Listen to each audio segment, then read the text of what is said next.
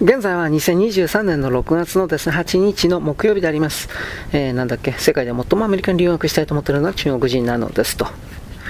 留学をそのままアメリカの企業に就職したり大学に残って教職に就いたりする中国人も多い。PhD 博士後の学位があって GAFA、Google、Amazon、Facebook、Apple などの大手に就職できれば初年度で年収2000万円ぐらいになるというがアメリカに親戚にある中国人は中国人に限らないかもしれませんがアメリカで外国人が一定以上の役職に就くのは難しい。だからある程度ある程度のところで中国に帰る選択の人も選択をする人もいます。その中国人によれば理系の分野でアメリカで功績を上げて中国に戻ったら一時金として少なくとも150万万元、約2670万円くらいは提示されるという。日本に住んでいた私の中国人の友人は文系だった2年前、中国の小さな大学に一時金1000万円で引き抜かれた。前日の中国人の元には、日本で研究環境や待遇に不満のある日本人からも何とかして中国の大学に転職できないかという相談も舞い込むという。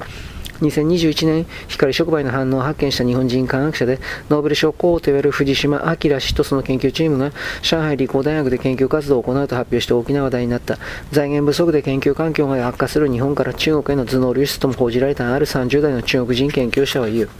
自分は研究分野が違うので詳しいことは分かりませんが、日本の優秀な研究者が中国に来てくれるのはいいことだと思います。一般論ですが、大学のランクが下がれば下がるほど著名な先生を海外から引っ張ってくる傾向があって、今の中国で世界中からお金で研究者を集めています。私自身は今の大学は2つ目の勤務先ですでに手には、えー、終身在職権を取得しているのですが、若手にとって競争競争は非常に厳しい。6年以内に実績がないと手にはが取れないだけではなくて、給料カットになったり、事務職員に降格されたりすることもある。中国の研究者にとって国内の大学に在籍していてもライバルは世界中にいるという職場環境になっています。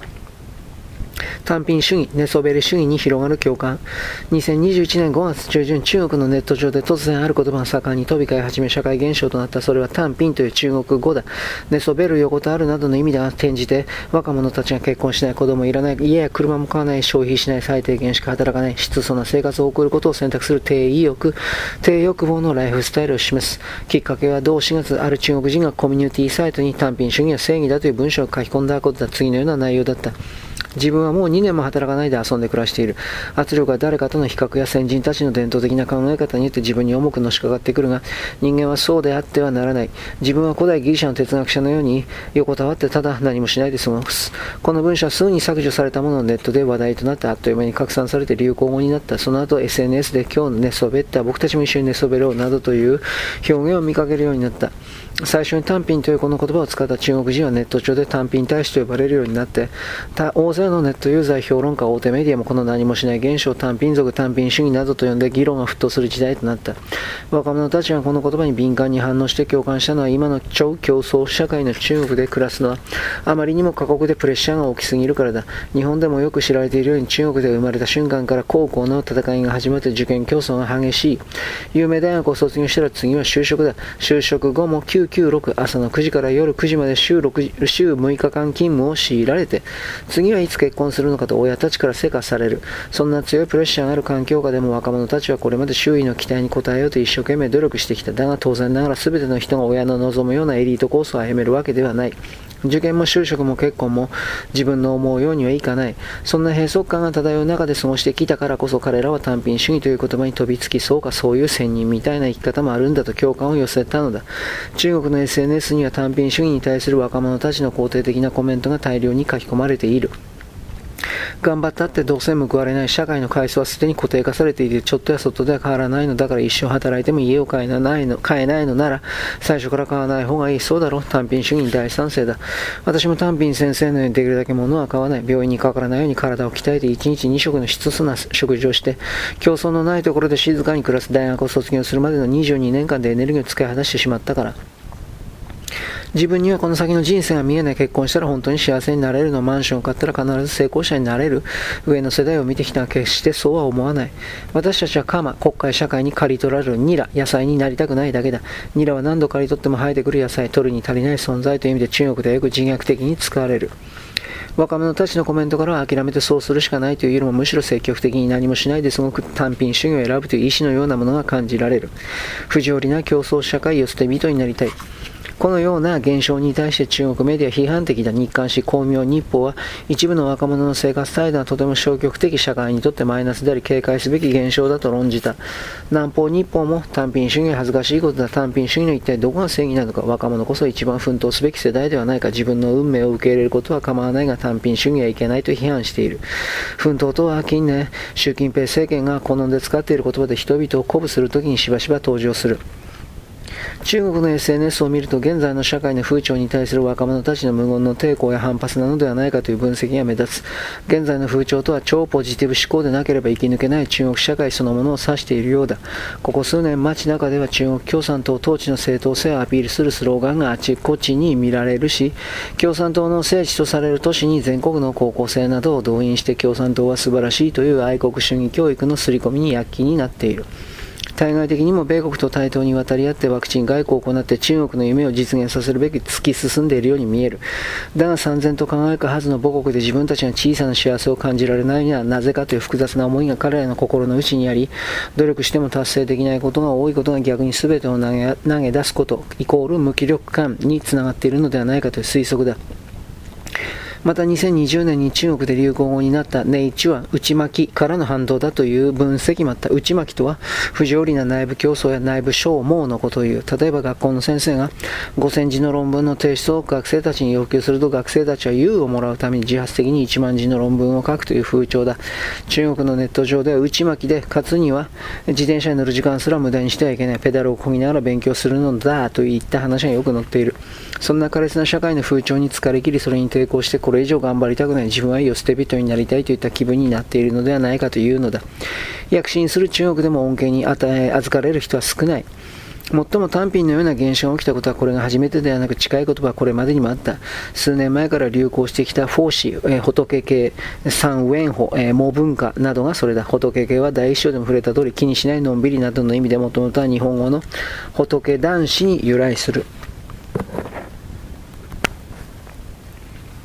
もう文化は2017年、2018年頃から流行った言葉でやる気がない自分を卑下する消極的などの意味で使われている。これらを実践する若者が増えた時にもネット上では過酷な競争社会に対する反動であり、自分はこんな厳しい社会では勝ち抜けないといった絶望感が現れていると言われた。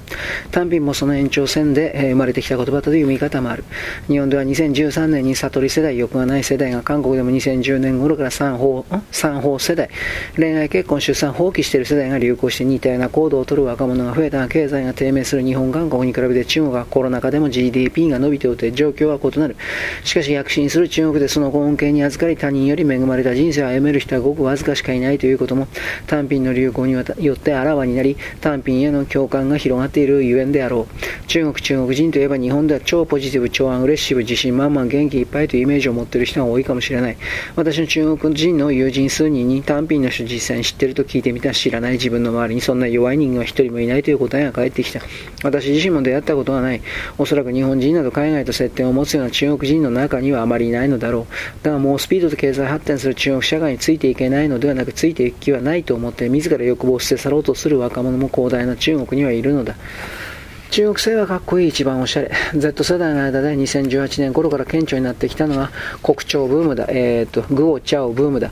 え国の牛を。国潮とは中国の伝統文化を取り入れた国産品のトレンドのことで人気の国産ブランド自体を指すことがある。有名な国産ブランドは化粧品の甘美日記、えー、西花子、セーフワーズ、お菓子のサンサンタダマツ松ネズミ、なんじゃこりゃ。スポーツ用品のリーネイ、アパレルの森の馬、なんじゃこりゃ。まあ若者の間で流行している漢服も国潮の一つだが、それら以外でも外国製品と中国製品があったら若者は中国製品を選ぶ。かつて日本人だけではなくて中国人も中国製はダサい品質が悪いすぐ壊れるといったイメージを抱いていた。多くの中国人にとって日本製海外製品イコール高品質で安心安全、中国製品イコール粗悪品というイメージがあったのだが、今の若者たちの間ではそのようなイメージは全くない。むしろ真逆で、彼らは中国製は日本製よりかっこいい、中国製の方がデザインがいい、中国製品が世界で一番おしゃれというイメージを持っている。アリババ系アリー研究員が2020年に発表した中国消費ブランド発展報告によると過去1年間に中国人消費者がネット通販で購入した商品の8割以上が国産ブランドだった。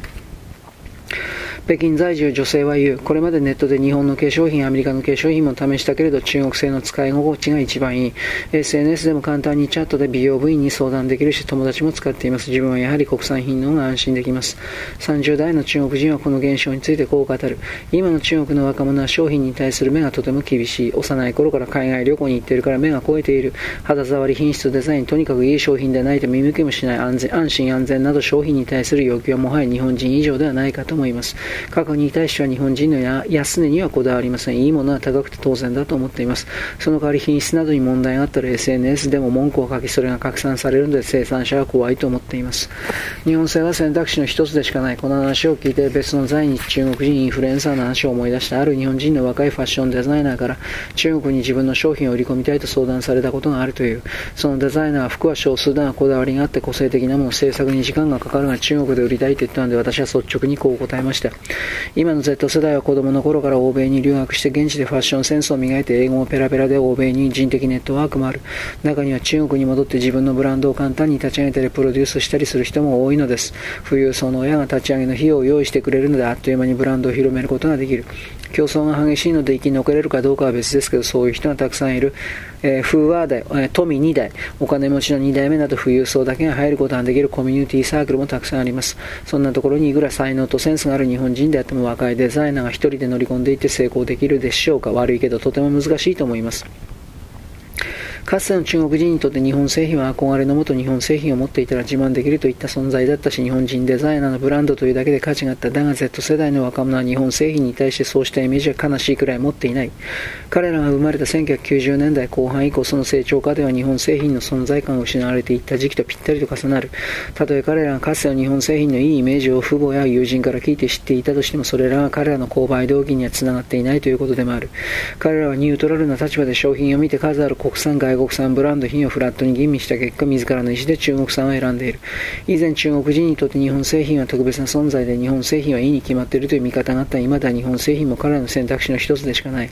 そうした若者たちの傾向をキャッチして商品化に成功しているのは前述したような中国の新興ブランドの経営者たちだ。多くは20から30代で Z 世代に近くて90年代以降の中国で育っている。前述の通り彼らは欧米への留学や旅行経験もあって世界のトレンドを常にウォッチしているだけではなく中国の若者の心をつかむマーケティング方法も熟知している。また品質ではかつて世界の工場だった中国のものづくりの技術はものを言っているのだろう。90年代から2000年代前半世界中の企業は中国に進出してあらゆる製品を製造したノウハウが中国には蓄積されている。そのことも今の中国製品の品質向上に寄与している面がありそうだ。これらの理由によって日本製品よりも中国製品が若者の支持を集めているのだ。これは一昔前の中国人を知る日本人にとっては衝撃的だろう。何しろ以前の中国人ならば自国の製品を選ぶどころか中国製品に対してコンプレックスや強い不信感さえ抱いていたからだそうしたコンプレックスや不信感がこれほど短期間に払拭されるとは中国をよくするよく知る日本人には想像もできないことだ。Z 世代の若者たちの日本製よりも中国製デザインデザインや品質も中国製の方がずっといいと食ったくなる食ったくなく語る姿に日本企業の危機を感じると同時に覚醒の感を覚えるのは私だけではないだろう。はい、ここまでしておきますね。次は第6章なんで区切りがいいんで。まあどうですかね。僕はあの、この中島圭さんの文、誰に聞いたのかとかそれいろいろあるからね、なんとも言えないけどね。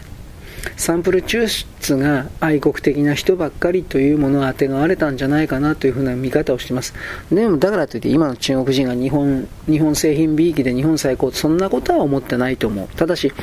中国製品が最高でうんぬんというのはちょっと正直信じられないというよりも